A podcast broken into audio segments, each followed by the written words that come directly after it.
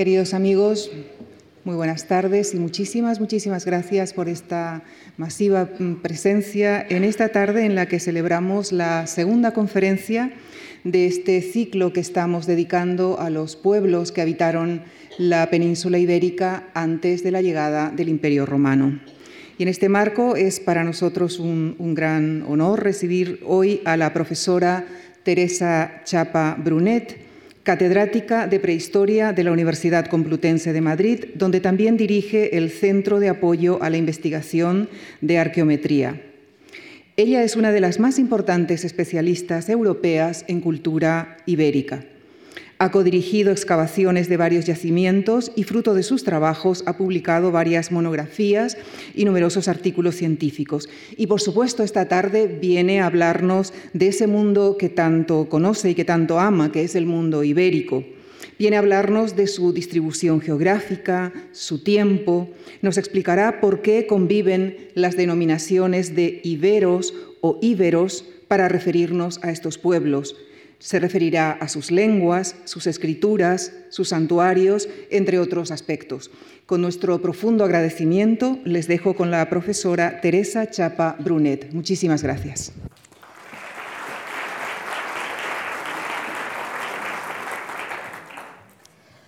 Muchas gracias, buenas tardes. Quiero agradecer a la Fundación Juan Marc el haberme invitado a dar esta conferencia sobre un tema que, como se ha dicho, ha sido eh, pues el gran tema de mi investigación a lo largo de los años eh, y en el que eh, bueno, pues espero poder darles a ustedes una breve, una pastilla concentrada de cuáles son sus características y sobre todo transmitirles la pasión que supone el haber conocido este, esta temática y cómo el futuro todavía nos tiene que deparar numerosos hallazgos, numerosas novedades y ese es el gran reto de la arqueología, ¿no? seguir avanzando constantemente. Los ejes de la historia nunca pueden separarse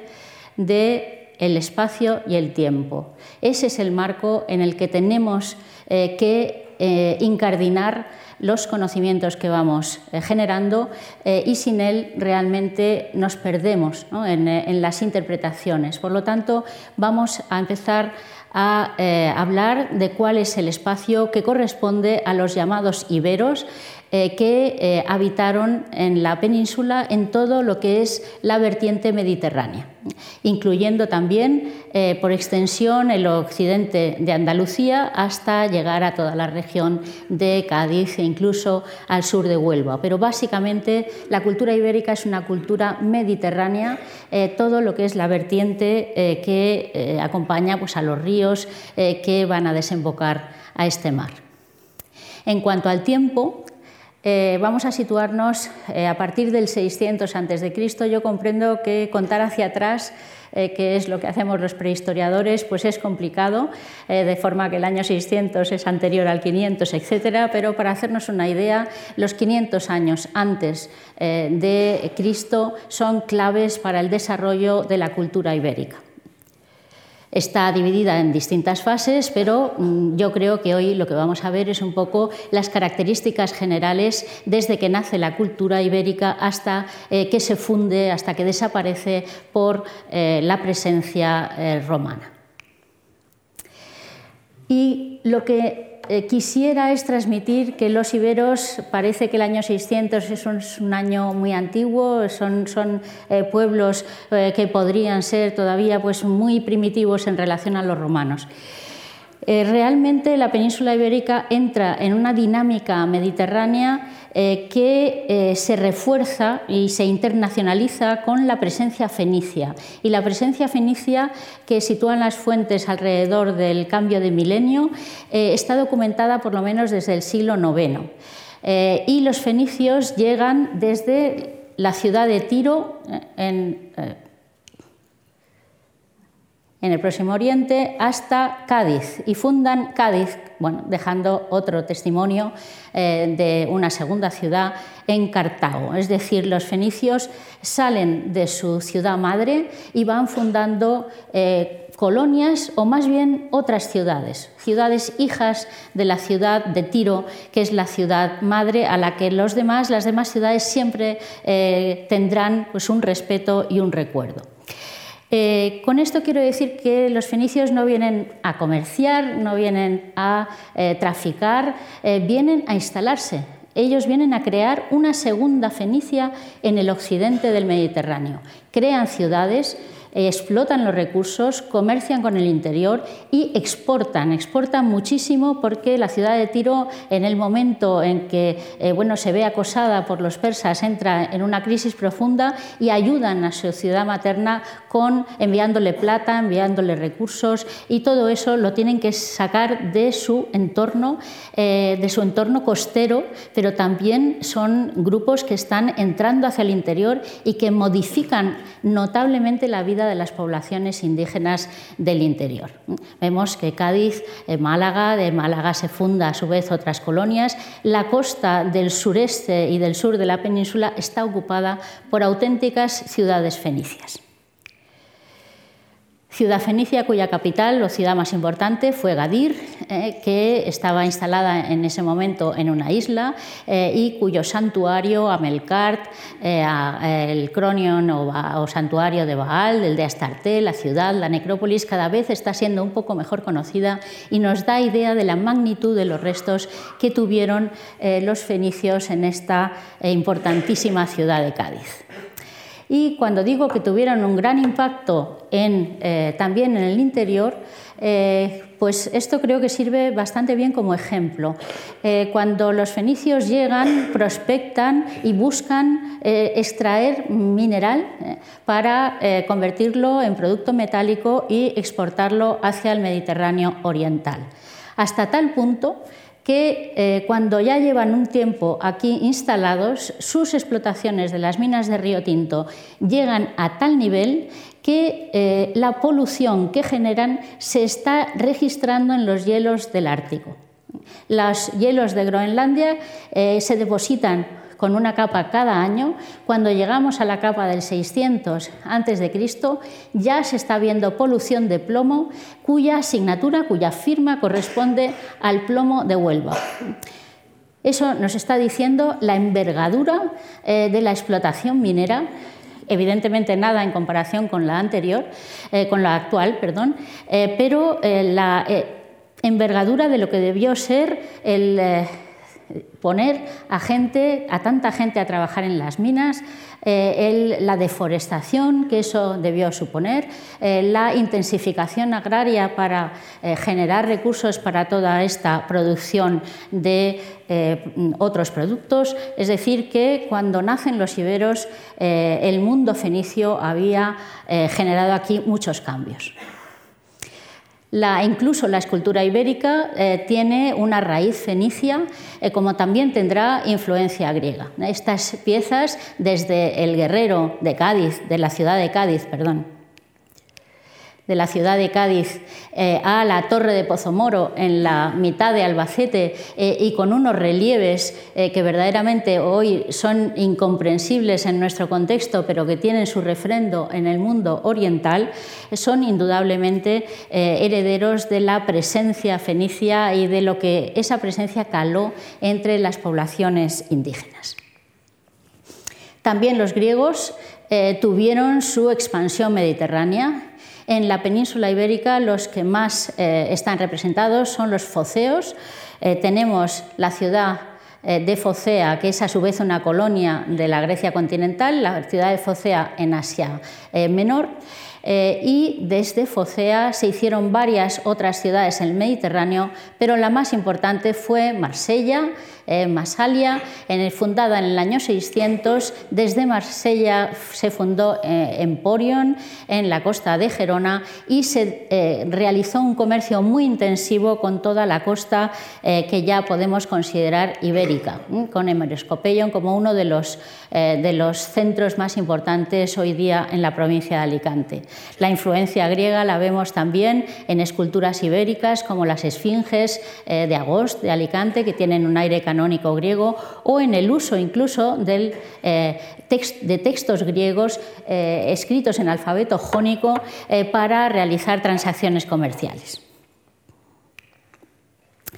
Y finalmente, y dentro ya plenamente de época ibérica, todo lo que supone desde finales eh, del siglo IV, pero sobre todo desde a lo largo del siglo III y II, lo que son eh, las guerras, la Segunda Guerra Púnica, el, asentamiento de los cartagineses en España, la lucha contra los romanos, el escenario que presta la península ibérica a todos estos enfrentamientos y que indudablemente también eh, influyó muchísimo en cambios y eh, mm, eh, eh, desniveles en el desarrollo de la cultura ibérica.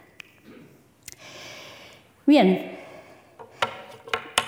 ¿Por qué usamos el nombre de los iberos? ¿Corresponde ese nombre a un nombre antiguo? ¿Se entendía en la antigüedad a los iberos tal y como hoy los entendemos? Para nada.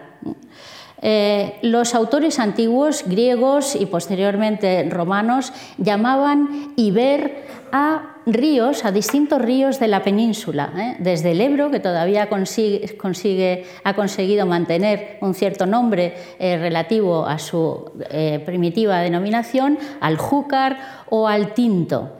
Pero no, existe, no existe una palabra que defina a los grupos humanos como iberos. el paisaje de Iberia sería el paisaje de la península completa. y de hecho, no solamente fue la península eh, ibérica la que recibió este nombre, sino que en el otro extremo del mundo conocido, en el mundo eh, del este del Mar Negro, eh, tenemos otra Iberia que también era conocida por lo mismo, es decir, por sus grandes riquezas, por su lejanía respecto a las ciudades griegas, etc. Es un nombre que se utiliza para los dos extremos del Mediterráneo, pero no se utiliza para definir a los grupos humanos. Los grupos humanos, en realidad, tal y como nos lo cuentan las fuentes, estaban divididos eh, y tenían denominaciones propias. Desde Cataluña, con los ausetanos, los ilergetes, eh, luego ya los ilercabones, los edetanos, los contestanos, según vamos llegando hacia Andalucía, los bastetanos, los oretanos de Sierra Morena eh, y los túrdulos herederos y los turdetanos herederos de los tartesios, siempre son entidades individualizadas y nunca recibieron en la antigüedad un nombre común de iberos. Eh, y el nombre de Iberia se traduce en el mundo romano, se cambia en el mundo romano al nombre de Hispania. Por lo tanto, en el mundo antiguo nadie llamaba iberos al conjunto de estos pueblos. ¿Por qué entonces utilizamos este nombre? El nombre en realidad viene de la eh, investigación. Viene, es un nombre generado por los investigadores para eh, que todos estos pueblos que hemos visto antes tuvieran un nombre común, porque se suponía que tenían bastantes elementos materiales comunes, como cerámicas pintadas eh, y con figuras, escultura en piedra o lenguas no indoeuropeas. Esto se debe, esta definición del término ibero, eh, se debe sobre todo a los profesores Borgin Pera y, Adolf Schulten y por lo tanto eh, viene de hace apenas un siglo, eh, ni siquiera llegará a un siglo desde que empezamos a hablar propiamente de iberos. Es una acepción moderna, es una acepción de la investigación que no tiene su refrendo en época antigua. Y otra pregunta que siempre se, hace es, ¿se dice íberos o se dice íberos? Eh, pues eh, se dice de las dos maneras, como, dice, eh, como señala la, Real Academia. La Real Academia dice íbero, ibero, ibera, también íbero. ¿Por qué solemos decir ibero? Pues porque cuando los griegos hablaban del río Iber o de Iberia, utilizaron eh, la letra E larga, es decir, la eta, y eso daba al centro de la palabra un peso que no tendría si hubieran escogido para escribirla la letra epsilon. Como además el espíritu del inicio de la palabra es suave, etc., pues eh, en griego sonaría iber no sonaría iber. De manera que bueno, nos parece hasta cierto punto más fiel al término griego el decir ibero que íbero, pero usamos las dos palabras indistintamente y de las dos formas está bien dicho. Y precisamente hablando de lengua y escritura eh, de los íberos, tenemos que decir que también eh, tampoco hubo una uniformidad en la lengua ibérica. Hubo varias lenguas eh, ibéricas y se emplearon distintos sistemas de escrituras. la lengua ibérica podemos leer eh, los signos, podemos saber cómo se pronunciarían los signos, pero no seguimos sin encontrar esa piedra roseta que nos permita traducir los textos. Podemos leerlos, no sabemos todavía lo que dicen. Y no podemos leerlos porque el profesor Gómez Moreno eh, estudió con mucho detalle este tema y, eh, e intentó equilibrar los, o comparar las los nombres griegos, los nombres perdón, ibéricos que aparecían en las monedas con el nombre latino que aparecía en ellos. Eh, podía leer eh, los caracteres griegos eh, que venían en los plomos escritos ibéricos, pero claro, sabía lo que querían, cómo se pronunciaban las letras, cómo se pronunciaban los signos, pero no sabía lo que querían decir las palabras. Pero sí pudo deducir que la escritura ibérica en cualquiera de sus ámbitos era un semisilabario y que por lo tanto tenía una influencia fenicia notable, ¿eh? puesto que los fenicios tenían un semisilabario y que incluso los signos que utiliza también eh, vienen, proceden del eh, signario del alfabeto fenicio. Estos serían los grandes grupos de escritura ibérica. Eh, la primera, la más antigua, sería la heredera directa de los fenicios, la tartésica o suroccidental, y de ella eh, surgiría la ibérica meridional o suroriental. ¿Cuáles son eh, las características? La característica, ¿Cuál es la característica fundamental? Es que utiliza unos signos específicos, la ibérica suroriental, parecidos a los de los demás, pero también tiene signos propios y eh, por influencia fenicia, se escribe de derecha a izquierda. Es una escritura oriental, de derecha a izquierda. Mientras que la ibérica nororiental, la levantina, se escribe de izquierda a derecha. Por lo tanto, usa signos similares, pero también usa signos diferentes. Y es el alfabeto, el signario, que se prestará a los celtíberos para que los celtíberos escriban su lengua, pero no inventen un alfabeto celtibérico, sino que utilicen los signos de la escritura ibérica, de la escritura ibérica levantina. Y finalmente tenemos una zona en el sureste donde está la escritura greco-ibérica, eh, que es eh, escritura ibérica, pero escrita en caracteres griegos jonios, eh, caracteres griegos de Asia Menor. Por lo tanto, la influencia griega en un determinado momento fue fuerte, dura poco, pero sí es verdad que hay una cierta influencia griega que probablemente influye también en la ibérica nororiental para su escritura de izquierda a derecha. Áreas diferentes, lenguas diferentes, formas de escribir diferentes. Por lo tanto, eh, tampoco hay una unidad en este tipo de cosas. Este sería el aspecto eh, de uno de los plomos ibéricos. La mayoría de las inscripciones que se conocen son, eh, corresponderían a transacciones comerciales, eh, como este plomo escrito de, de Mogente, de Moisén, de Valencia,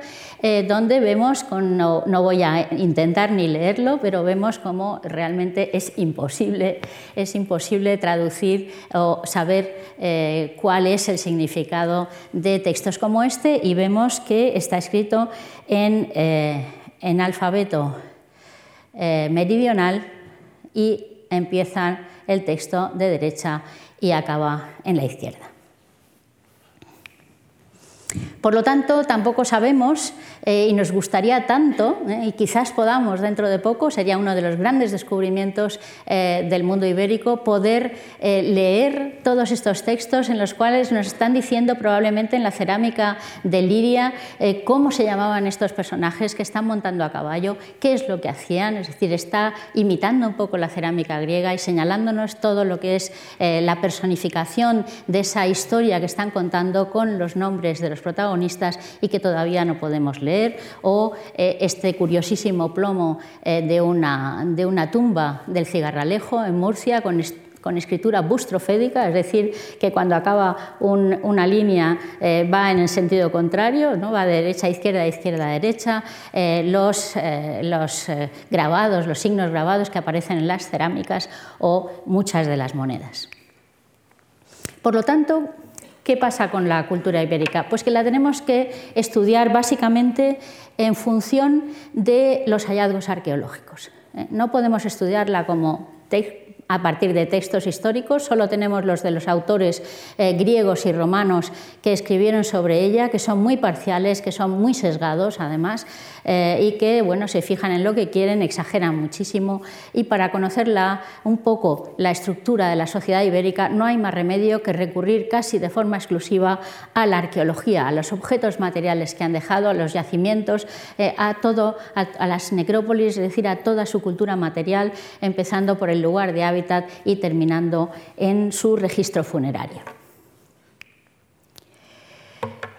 Los iberos viven en ciudades y eh, la ciudad es el símbolo eh, central de cada eh, territorio. Es la, capital, la ciudad es el elemento que identifica a la población de un territorio más o menos grande.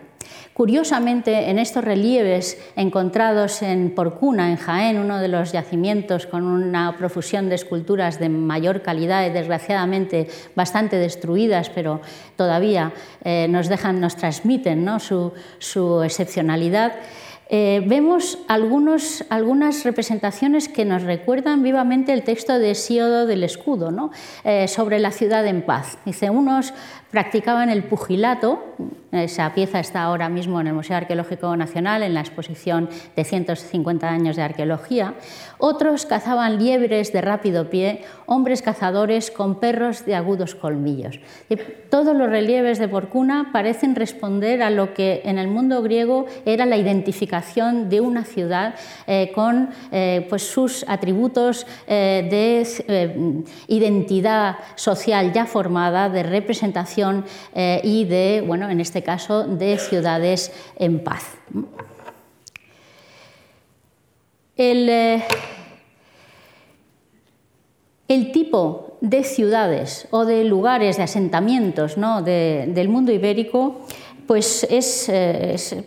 tiene, eh, tiene, una representación básica en el poblado en alto, en la, ciudad ibérica que controla un extenso territorio, eh, son los, ópido, los ópida, eh, opidum en singular, en lo alto con dominio visual de su entorno y sobre todo rodeados por una gran muralla. esa ciudad está acompañada por muchos otros elementos eh, urbanos o sencillamente aldeas o pequeñas ciudades que se distribuyen por el territorio de las ciudades principales, eh, controlan las tierras y sirven también para poner en cultivo, eh, poner en, funcionamiento los caminos, para, tener control del territorio, para realmente pues, hacer, ser un apoyo para la ciudad principal. En este caso tenemos la reconstrucción de la bastida de Les Alcuses en, en Mogente, en Moixent, en Valencia, eh, que eh, nos ha dado una serie de informaciones eh, a través de las excavaciones del Museo de Prehistoria de Valencia,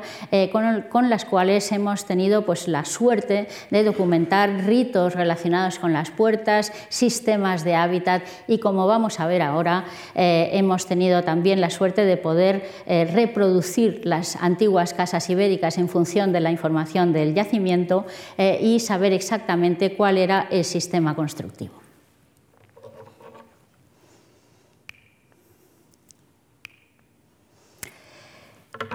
Esas murallas que hemos visto antes, en realidad en el, mundo ibérico anterior a las guerras púnicas, son murallas de representación. Son murallas que efectivamente sirven para protección de la, población, eh, pero sirven para eh, representar a la población. Son lo que los autores en general llamaban los rostros de piedra de una sociedad. Cuanto más altas y más poderosas son sus murallas, más sólida es la ciudad, porque realmente no existió maquinaria de guerra eh, como bueno, pues catapultas, etcétera, hasta un momento avanzado cuando ya se desarrolla la Segunda Guerra Púnica. Por lo tanto, eh, los iberos, pues por decirlo así un poco eh, ligeramente, cuando querían pelear con los vecinos, abrían la puerta, salían y peleaban con ellos al exterior, peleaban en tierra como infantes, infantes muy bien armados. Eh, aquí tenemos un episodio de guerra eh, representado de nuevo en el yacimiento de Porcuna con unas piezas extraordinarias y donde se nos representa una guerra en toda su crudeza. Pero siempre, como veremos, eh, como vemos ahí, tenemos el personaje que está matando, que está abatiendo a otro y ha descendido, no está combatiendo desde el caballo, ha descendido y se comporta como un infante. Con, el, con la eh, lanza está atravesando la cara, el rostro de la persona que está caído, aprovechando, eh, perdón, eh, asentando su mano, apoyándose sobre ese escudo un poco daliniano que, se, que se dobla sobre la base de la pieza y si nos fijamos aquí y aquí, eh, la hoja de la lanza le sale por la espalda. Hay varios episodios de muerte física evidente en este conjunto, lo cual nos está relatando probablemente eh, cómo los antepasados eh, de la ciudad de Porcuna habían vencido en grandes batallas a sus enemigos y se habían hecho conquistadores y defensores de su propio territorio. Los iberos, los hombres libres, portaban armas, la famosa falcata ibérica, arma curva, probablemente un arma eh, individualizada, porque no hay dos falcatas iguales, las proporciones, el tamaño de la empuñadura, seguramente eh, no existía una producción industrial, sino una producción artesanal eh, especializada con una calidad extraordinaria y los distintos elementos de armamento protegían y permitían a los guerreros ser extraordinariamente efectivos, no solamente contra otros hombres, sino también incluso con seres eh, imaginarios como los grifos, donde en un combate pues, salen eh, victoriosos. Entrando ya en el mundo eh, más eh, cotidiano, cómo vivían, cómo vivían eh, los iberos. Pues las casas de los iberos se, nos, se parecerían muchísimo a casas tradicionales que hemos conocido hasta hace bien poco, que todavía las tenemos delante. La única diferencia es que no usaban teja, tenían las techumbres hechas siempre de paja, de ramas, de vigas, de madera, pero no usaban lo que es la teja para la cubrición pero por lo demás los adobes, el tapial, las vigas eh, y los alzados revocados, pintados a veces de rojo, eh, los cimientos siempre de piedra, es decir, es una, eh, es una arquitectura tradicional como la vemos en tantos lugares todavía en la península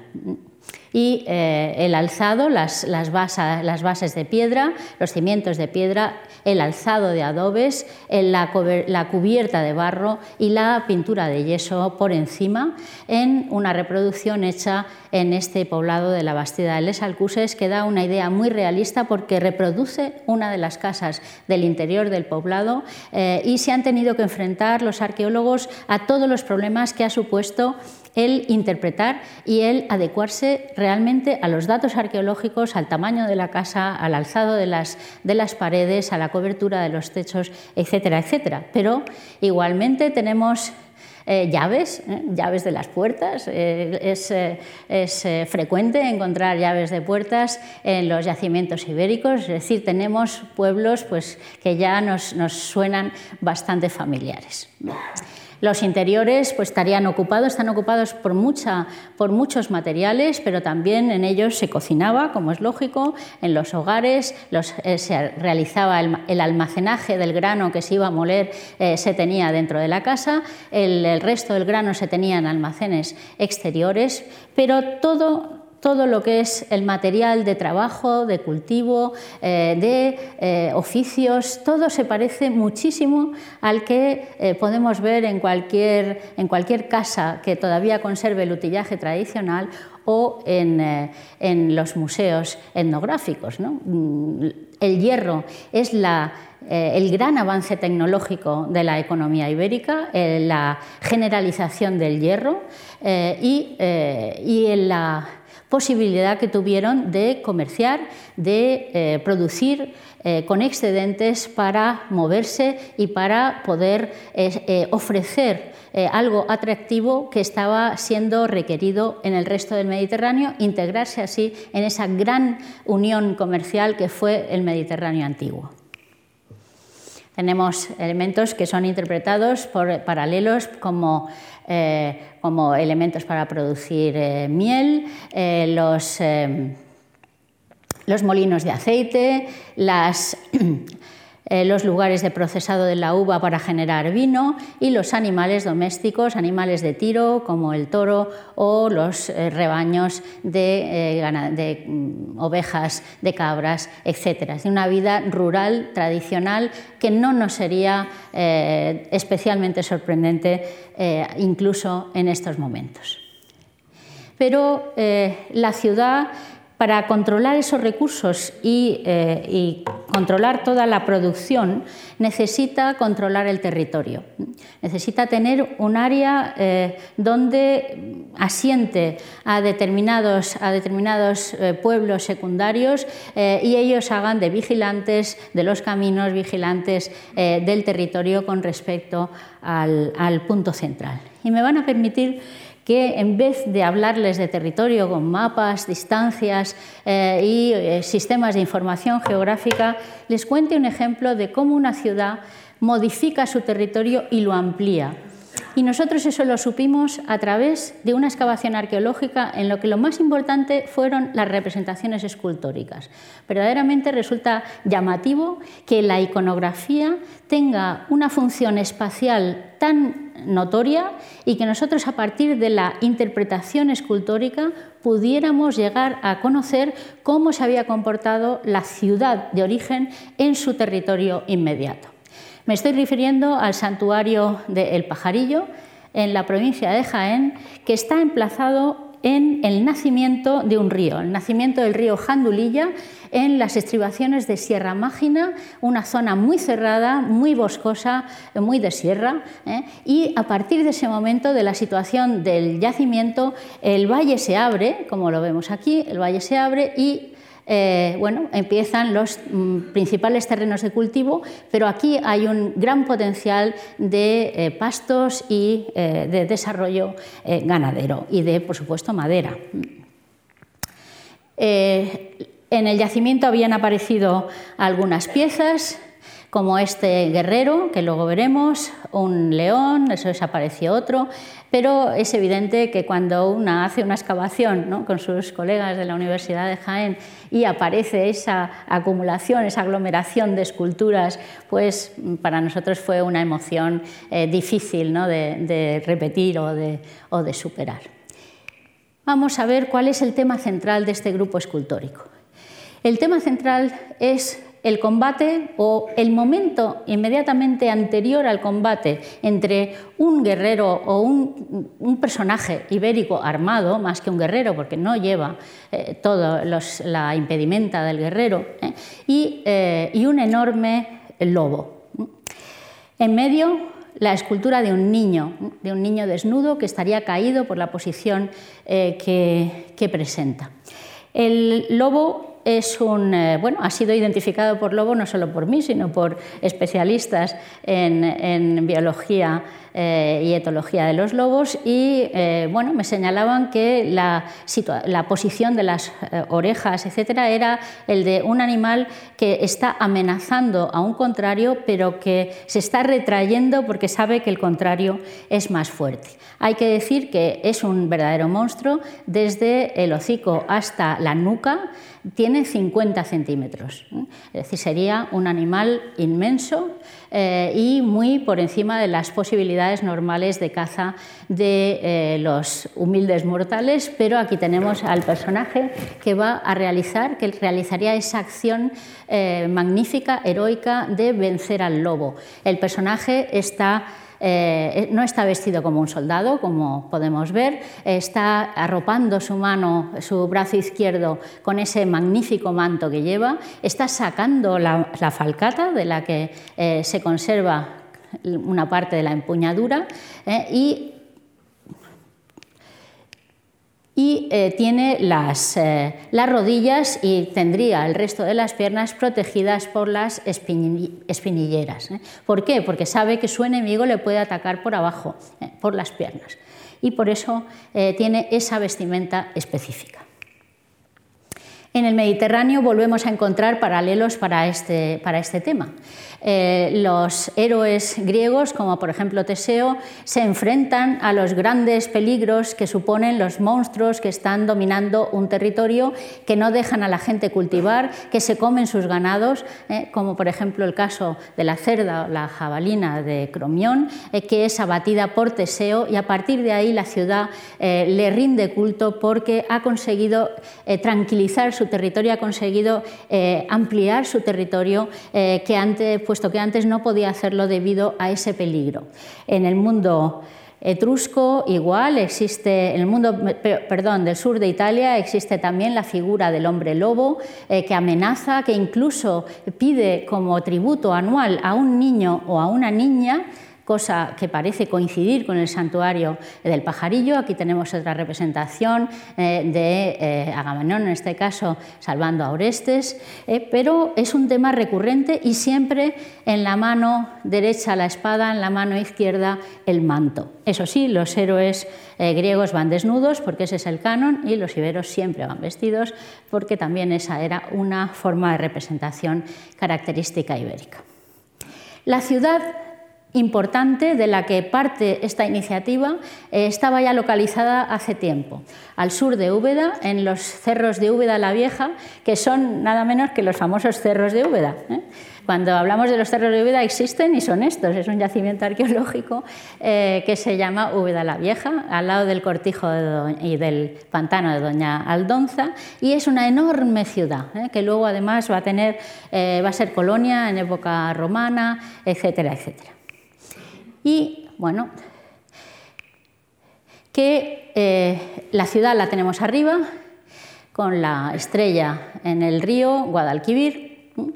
y el eh, santuario lo tenemos en el nacimiento del río. La ciudad quiere tener el río entero controlado. ¿Y cómo lo hace? Pues lo hace eh, generando una segunda ciudad más pequeña, ¿eh? más pequeña es un decir, porque son cerca de 6 hectáreas, pero Úbeda la Vieja es bastante mayor. Una segunda eh, ciudad a medio camino entre el nacimiento del río y eh, la ciudad madre. Y esta, en este mismo momento, la fundación de la ciudad es a inicios del siglo IV y su cronología coincide exactamente con la del santuario del pajarillo. Es decir, es un programa de la ciudad importante para colonizar el río completo apoyándose en una eh, segunda ciudad y delimitando la frontera con el santuario en el que está dando culto a su héroe, al héroe que abatiendo al lobo, al monstruo, ha permitido a la ciudad ocupar un terreno que antiguamente solamente era ocupado por las eh, fieras, eh, por, los animales salvajes y que ahora ya forma parte de toda la urbanización, de todo el plan de urbanización del territorio. Incluso, como hemos visto antes, cuando la ciudad pasa ya a, época romana y emite moneda, ¿eh? acuña moneda, recuerda la historia del lobo del siglo IV y la ciudad se representa a sí misma con precisamente un lobo, ¿eh? la ceca del Tiraca caracterizada por un lobo.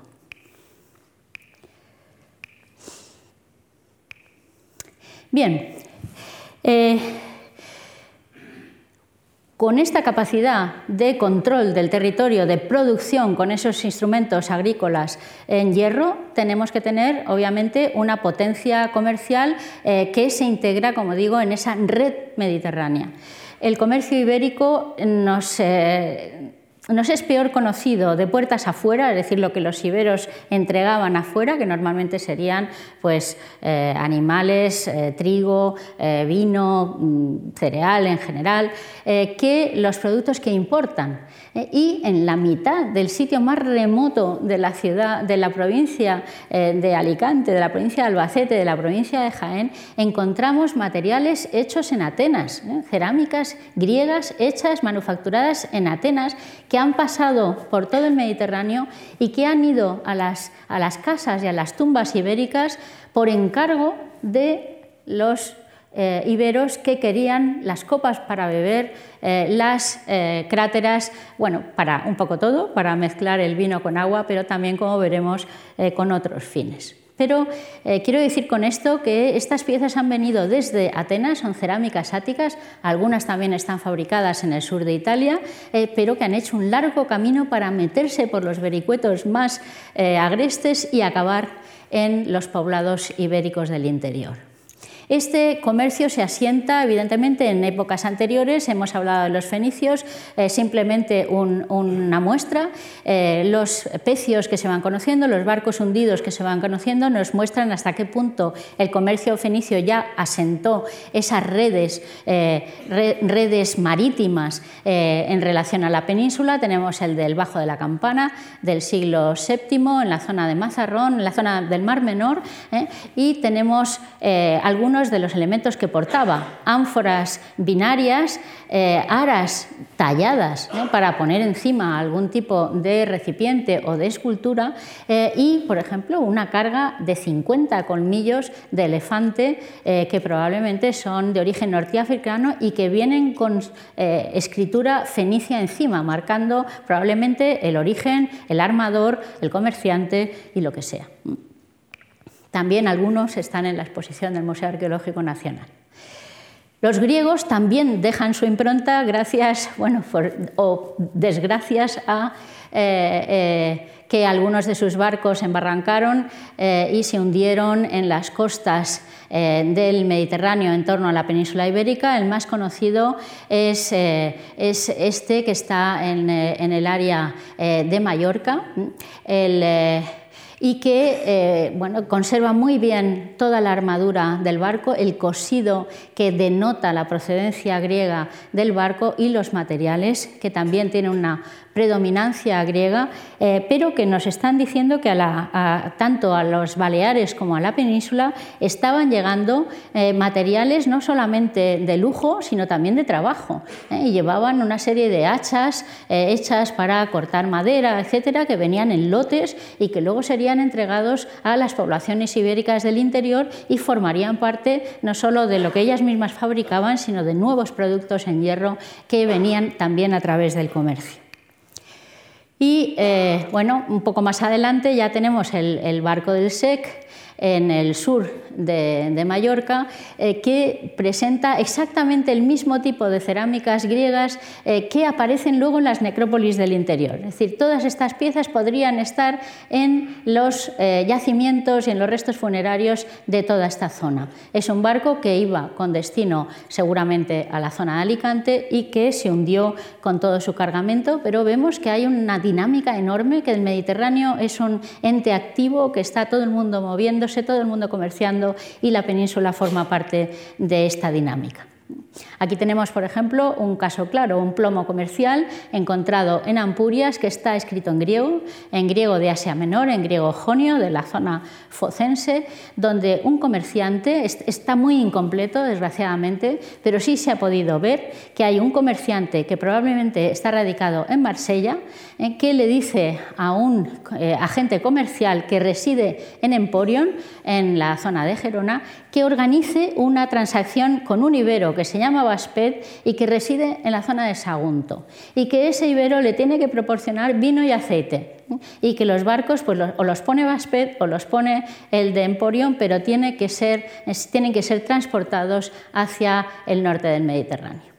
una carta comercial, como hay muchas otras, pero que si están escritas en ibero no podemos traducirlas y por lo tanto se nos pierde todo este detalle. Evidentemente, toda la vida de la población está inmersa en las creencias religiosas. La religión ibérica eh, presenta una enorme cantidad de, eh, de restos alusivos, pero no, en esto no es como otros grupos eh, mediterráneos. No hay grandes templos, o por lo menos los templos que se conocen eh, son de muy escasa entidad. La religión eh, tiene, desde luego, sus, áreas de, de evidencia, tiene sus áreas de desarrollo, pero son bastante más comedidas que en otras zonas del Mediterráneo. Encontramos que la religión se practicaba en las unidades domésticas, en las casas, eh, y aparecen eh, elementos como estos, las terracotas, eh, que están perforadas por arriba y que seguramente eran lámparas con representaciones alusivas a los antepasados o a la divinidad y que se encuentran en el interior de las viviendas lo cual quiere decir que había un culto doméstico, un culto doméstico, como digo, a los antepasados o quizás con otras connotaciones, pero que todavía conocemos mal. No todas las casas los tienen, quizás había algunas en las que se concentraba, pero lo cierto es que eh, aparecen en el ámbito doméstico. También tenemos otro tipo de santuarios. Eh, puesto que hay pocos templos, encontramos santuarios, centros de culto de entidad más o menos media, eh, algunos de los cuales los acabamos de empezar a detectar en los últimos años a través de las novedades producidas por las excavaciones arqueológicas. En este eh, yacimiento de Puente Tablas, en Jaén, tenemos eh, como vemos es una, es una zona, es un oppidum prominente en lo alto, con control del entorno, como hemos visto antes, y amurallado, tiene una muralla eh, tremenda, muy, muy llamativa. Eh, y tiene unas aproximadamente cinco y media o seis hectáreas. En el yacimiento de Puente Tablas existen dos o tres puertas, pero en una de ellas, aquí vemos la puerta que atraviesa la abertura, por la abertura de la muralla y encontramos la presencia de una estela, una estela en la mitad de la entrada del asentamiento y asociada con toda esta red de edificaciones que están adosadas a la muralla, en el interior de la muralla, y una serie de cuevas eh, con las que se vinculan. Aquí las vemos y las construcciones que eh, van generando eh, en relación al culto. Tienen unos materiales especiales, no son muy llamativos, pero sí, sí indican un carácter eh, religioso y frente a la, estela eh, tenemos depósitos de animales, como por ejemplo estas mandíbulas de, cerda y, varias más. Hay varias decenas de ofrendas que quedarían soterradas bajo la, línea de entrada. Eh, la preparación de la calle de entrada. Aquí tenemos esta, esta estela, no muy importante, no muy grande, ligeramente tallada, eh, con algunos adornos. Eh, y que probablemente es lo más cerca que estemos de una representación de una divinidad ibérica. Los iberos eh, no les gustaba representar a su panteón de divinidades, no son como los griegos, no son como los etruscos, eh, tienen unas divinidades de origen probablemente o de, influencia fenicia y no son eh, para nada, no les gusta nada la representación física realista de estas, de estas figuras. los investigadores consideran que, puesto que la, la estela está, está justo en el centro de la entrada, probablemente estaría eh, solamente en los momentos de mm, culto, eh, durante momentos concretos del año, puesta en este lugar y que luego se llevaría al interior eh, del complejo ritual para mantenerla conservada el resto del año. Por lo tanto, las divinidades ibéricas no son antropomorfas, no tienen, son más bien tipo etílico, tipo, tipo columna, tipo un elemento que, es muy oriental y para nada tenemos representaciones de tipo Artemis, de tipo Demeter, de, como en el mundo griego. Son cosas muy sencillas a las que apenas, en las que apenas hay una leve alusión antropomorfa cuando las hay. Pero la religión popular se daba en los santuarios rurales eh, que actuaban exactamente igual que nuestras ermitas actuales. Algunas veces al año, mucha, parte de la población, gente iba allí y eh, bueno, pues tenía una relación directa eh, con la divinidad. No tenemos que estaba en general asociada a una cueva o a un accidente natural específico. no tenemos mejor representación eh, de la sociedad ibérica que en los exvotos. Los exvotos de bronce, los exvotos de piedra, los exvotos eh, de terracota, en el caso de, las de Sierra Morena casi todos son de bronce, nos representan a personajes individuales. Ninguno es igual a otro. Hay tipos que se repiten, pero el cliente lo que quiere es que se le represente a él, ¿eh? a su persona, y que la divinidad le reconozca el don que hace con el exvoto para obtener de ella el favor un favor en relación a momentos cruciales de la vida, como las bodas, como los, como los nacimientos y también, como no, como siempre, eh, muchos favores en relación con la salud, las enfermedades que se representan muchas veces en los exvotos. En, en el caso de los exvotos, en este caso femeninos, vemos todas las edades eh, de las mujeres ibéricas o de los niños, de los bebés. Aquí tenemos a la izquierda, aunque tenga cara de adulto, en realidad es un bebé fajado, como tantos eh, a lo largo de la historia, los bebés que eh, se les pone una tela y se les, se les aprieta los brazos para que no puedan arañarse, no puedan moverse. Después la mujer joven, todavía, todavía antes de casarse, con sus eh, tirabuzones largos, con su cintura ceñida, ofreciendo a la divinidad probablemente esa juventud eh, antes de pasar a la vida adulta, eh, y las mujeres ya de edad cubiertas por el, por el, manto, que se llevan las manos al pecho, al, vientre, porque probablemente tienen una enfermedad, tienen dolores y, y quieren que la divinidad les ayude a sanar, les ayude a aplacar este dolor. Es decir, es algo muy humano, muy directo. Y tenemos aquí, eh, los, hay por miles, tenemos la colección del Museo Arqueológico Nacional, que es la más grande, pero las hay en muchos otros museos, y si los pusiéramos todos juntos, casi, casi formaríamos todo un pueblo ibérico.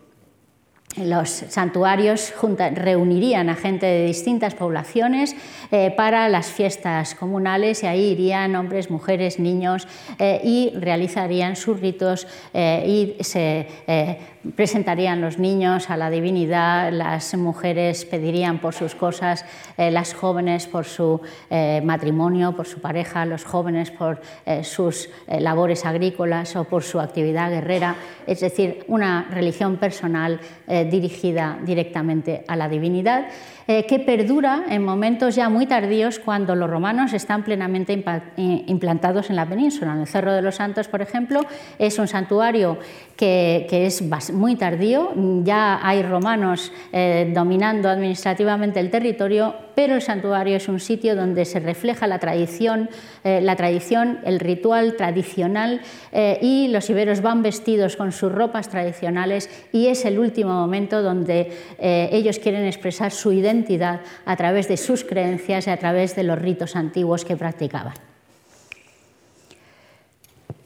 En cuanto a la muerte, eh, bueno, pues el mundo ibérico es bastante inflexible respecto al ritual. Los iberos siempre incineran el cadáver, quemar, cremar, incinerar, los especialistas ya se han puesto de acuerdo en que todos los términos significan lo mismo, porque no hay un cadáver que sea reducido a cenizas simplemente por pasar por el horno. Eh, eh, en los hornos crematorios actuales salen los huesos exactamente igual que salen ahí, lo que pasa es que luego los trituran y no voy a seguir por este camino porque es bastante desagradable. Pero pero lo que tenemos aquí es una religión eh, que varía mucho en la forma de las tumbas, en los contenidos de los ajuares, pero lo que nunca falla es que los iberos, para llegar bien al más allá, para hacer un recorrido correcto al más allá, tenían que quemar su cuerpo.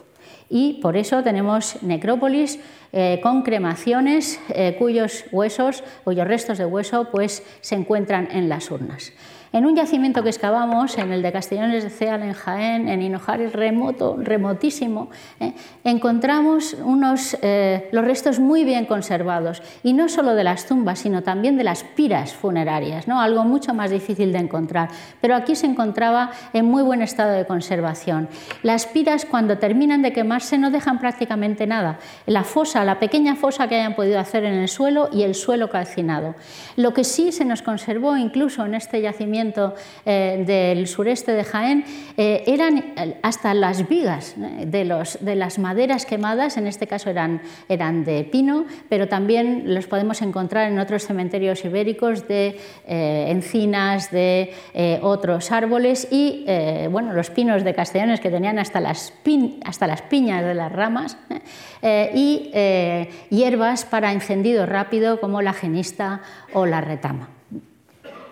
vemos esos puntos blancos que son huesecitos que quedan en las piras y que no eran recogidos, no fueron recogidos. De hecho, eh, si vemos la información que nos dan los antropólogos forenses, cuando se termina una cremación y el cuerpo queda reducido a huesos calcinados, eh, esos huesos son todavía una cantidad importante. Es decir, se calcula que son un 3,5% del peso total del individuo, eh, lo cual daría 2 kilos, casi 2 kilos y medio para un individuo de 70 kilos, un 2,5% de un subadulto y un 1% de un bebé.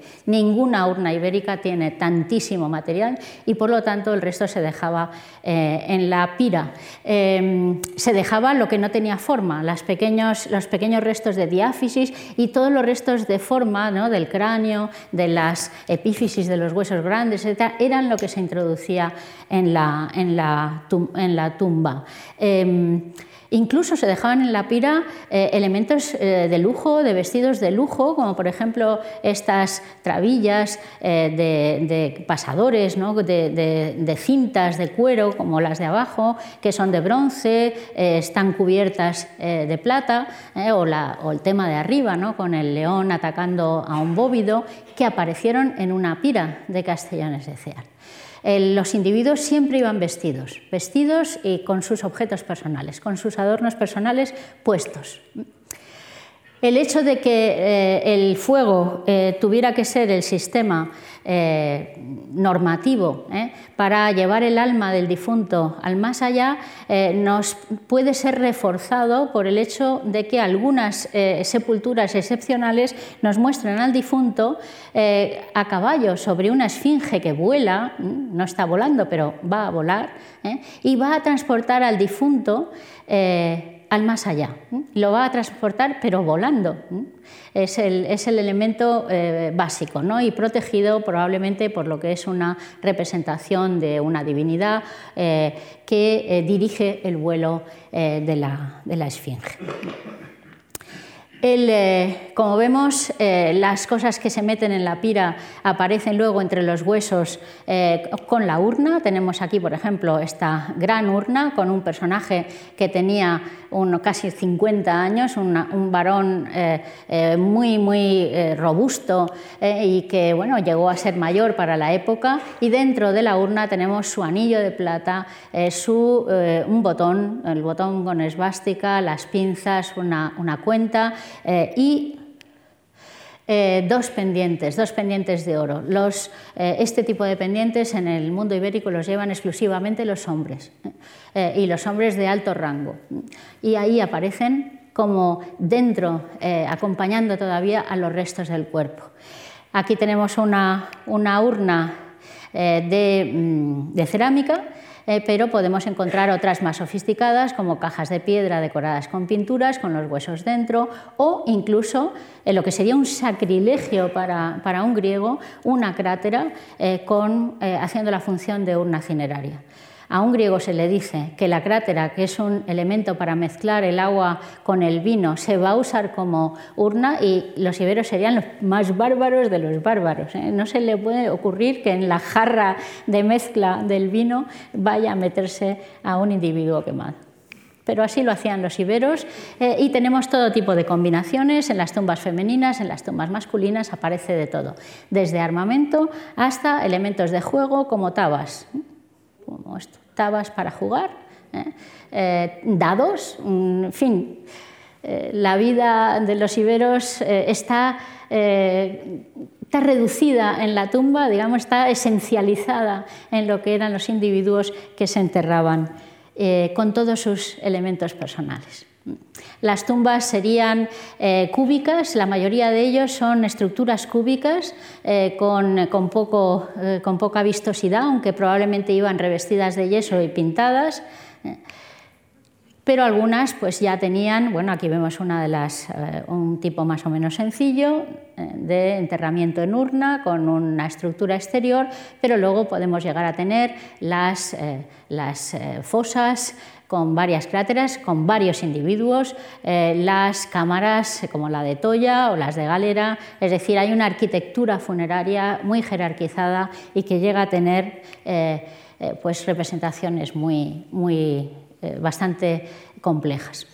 Y bueno, pues eh, una de las tumbas más conocidas, la Dama de Baza, en el momento de su aparición, eh, cuando todavía no ha sido, no le han quitado toda, toda la tierra, todo el barro que le cubre al estar rellena la fosa de barro, pero podemos imaginar también lo que debió ser este descubrimiento, que aquí lo tenemos limpio junto con su ajuar en la fosa eh, en la que estaba introducida una escultura que tiene un orificio en uno de sus lados en donde se recuperaron los eh, huesos quemados, huesos quemados que precisamente pertenecían a una mujer adulta joven eh, en torno o algo menor de 30 años que pudiera corresponderse perfectamente con la figura representada como eh, figura sedente, la mujer que está eh, sentada en ese trono eh, y que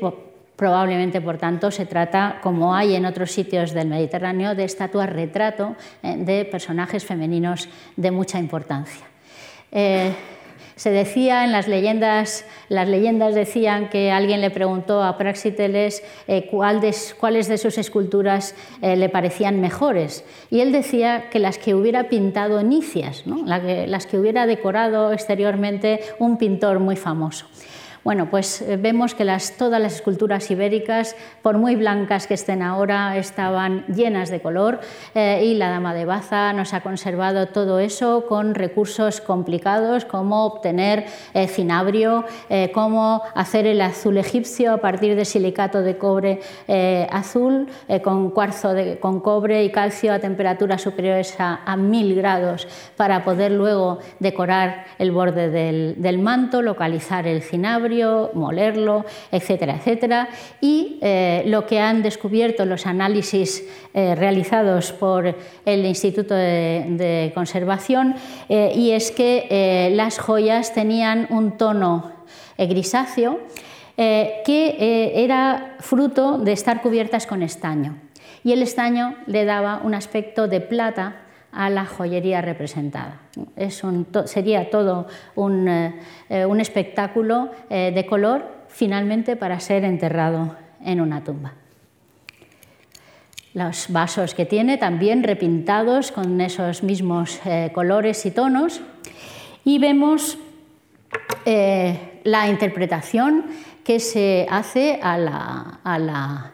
Dama de Elche, la escultura ibérica probablemente eh, pues más famosa, más conocida y desde luego de una calidad extraordinaria, aunque su contexto arqueológico eh, sea desde luego bastante menor eh, que el de la Dama de Baza. la Dama de Elche, como todo el mundo que la haya ido a ver al Museo Arqueológico, pues tiene un orificio en la parte trasera.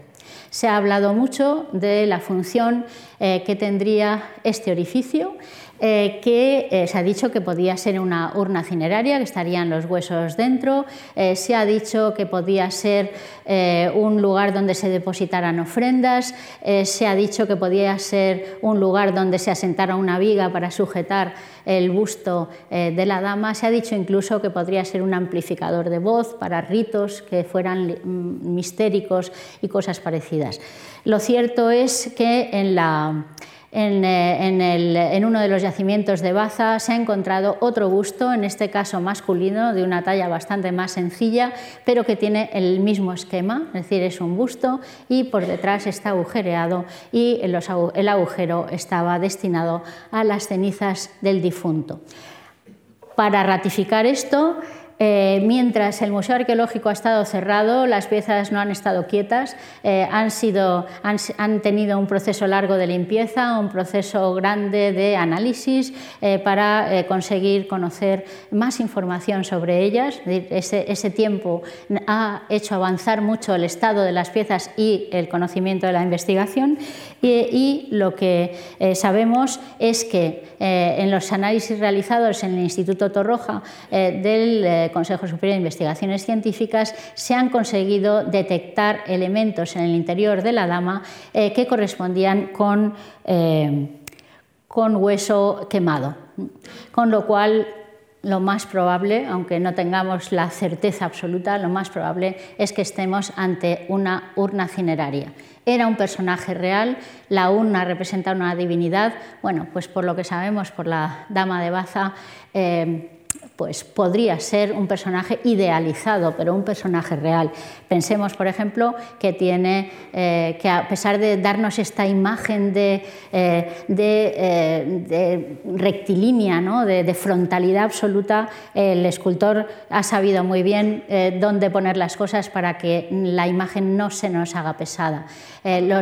Eh, los pendientes y los colgantes caen de distinta manera a uno y otro lado, el manto igualmente se abre de forma distinta, no es simétrico. Y el segundo collar está ladeado respecto a, lo que, a su recorrido eh, teórico, eh, de forma que todas las,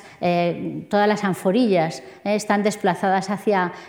hacia la derecha de la escultura y la última acaba posándose sobre el tercer collar y algo del manto. Es decir, ha habido ahí una inteligencia en una representación movida, ¿eh? Eh, eh, dinámica de la figura a pesar de su estabilidad.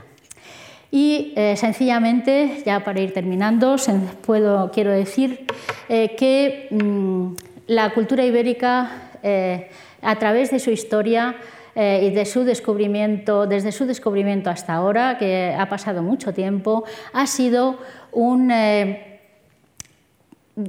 acicate para, eh, para, el desarrollo de la legislación de protección eh, en relación al patrimonio. un canónigo de la eh, de la iglesia de Baza, de la colegiata de Baza, Pedro Álvarez Gutiérrez, asistió eh, con espanto al expolio de la necrópolis a la que pertenecía ese busto que hemos visto antes e hizo una memoria eh, sorprendente en el año 1800, en esa época tan remota, sobre lo que era una necrópolis ibérica cuáles eran las características de sus materiales, cómo se distinguían las personas, hombres, mujeres, cómo tenían distintas clases sociales, pero vio con horror cómo la gente del pueblo expoliaba sin freno ese lugar. Y escribió eh, a Mariano Luis de Urquijo eh, diciéndole que había que poner coto a ese, a ese expolio y que por favor eh, desarrollara algún tipo de legislación o normativa sobre la protección de patrimonio. Bueno, pues eh, le hicieron caso y eh, Mariano Luis de Urquijo eh, le pide a la Real Academia de la Historia que establezca precisamente ese reconocimiento de lo que es patrimonio histórico y cómo puede llegar a conservarse. La Real Cédula del año 1803, por tanto, que es el primer documento que está directamente dirigido a documentar y proteger el patrimonio, y además dice que el patrimonio no solo el conocido, sino el que nos quede por conocer de aquí al futuro, eh, eh, depende precisamente de los hallazgos realizados en la necrópolis ibérica de Baza. Y después, de nuevo, la Dama de Elche, eh, con su rocambolesca historia de su aparición y su venta eh, al Museo del Louvre, al ser bastante más rápido este museo a través del arqueólogo Pierre Paris que, eh, que los museos españoles. La pieza se vende, se vende al Museo del Louvre prácticamente bueno, unos días después de aparecer y eso duele mucho en, la, en España y, y va creciendo, digamos, eh, la, sensación de que hay que tener algún tipo de ley que proteja eh, de una forma más clara y más ejecutiva el patrimonio histórico. Entonces, en el artículo 5, por ejemplo, dicen serán propiedad del Estado a partir de la promulgación de esta ley eh, que se promulga en verano de 1911, firmada por Alfonso XIII. dice que las antigüedades descubiertas casualmente en el subsuelo encontradas al demoler antiguos edificios, se dice lo que hay que hacer con ellas, que hay que eh, señalar su existencia a, las instituciones, eh, que no se puede excavar en cualquier sitio, que hay que tener permisos. La ley de 1911 es una ley pues avanzada para su tiempo, estuvimos mucho tiempo sin ella, pero cuando es en 1911 se estuvo, fue avanzada para su tiempo y solo quedó derogada con la ley de patrimonio de 1985. Por lo tanto, la Dama de Elche detrás de la promulgación de la ley de 1911. Eh, la Dama de Elche sigue siendo hoy día eh, un, eh, un elemento, digamos, identitario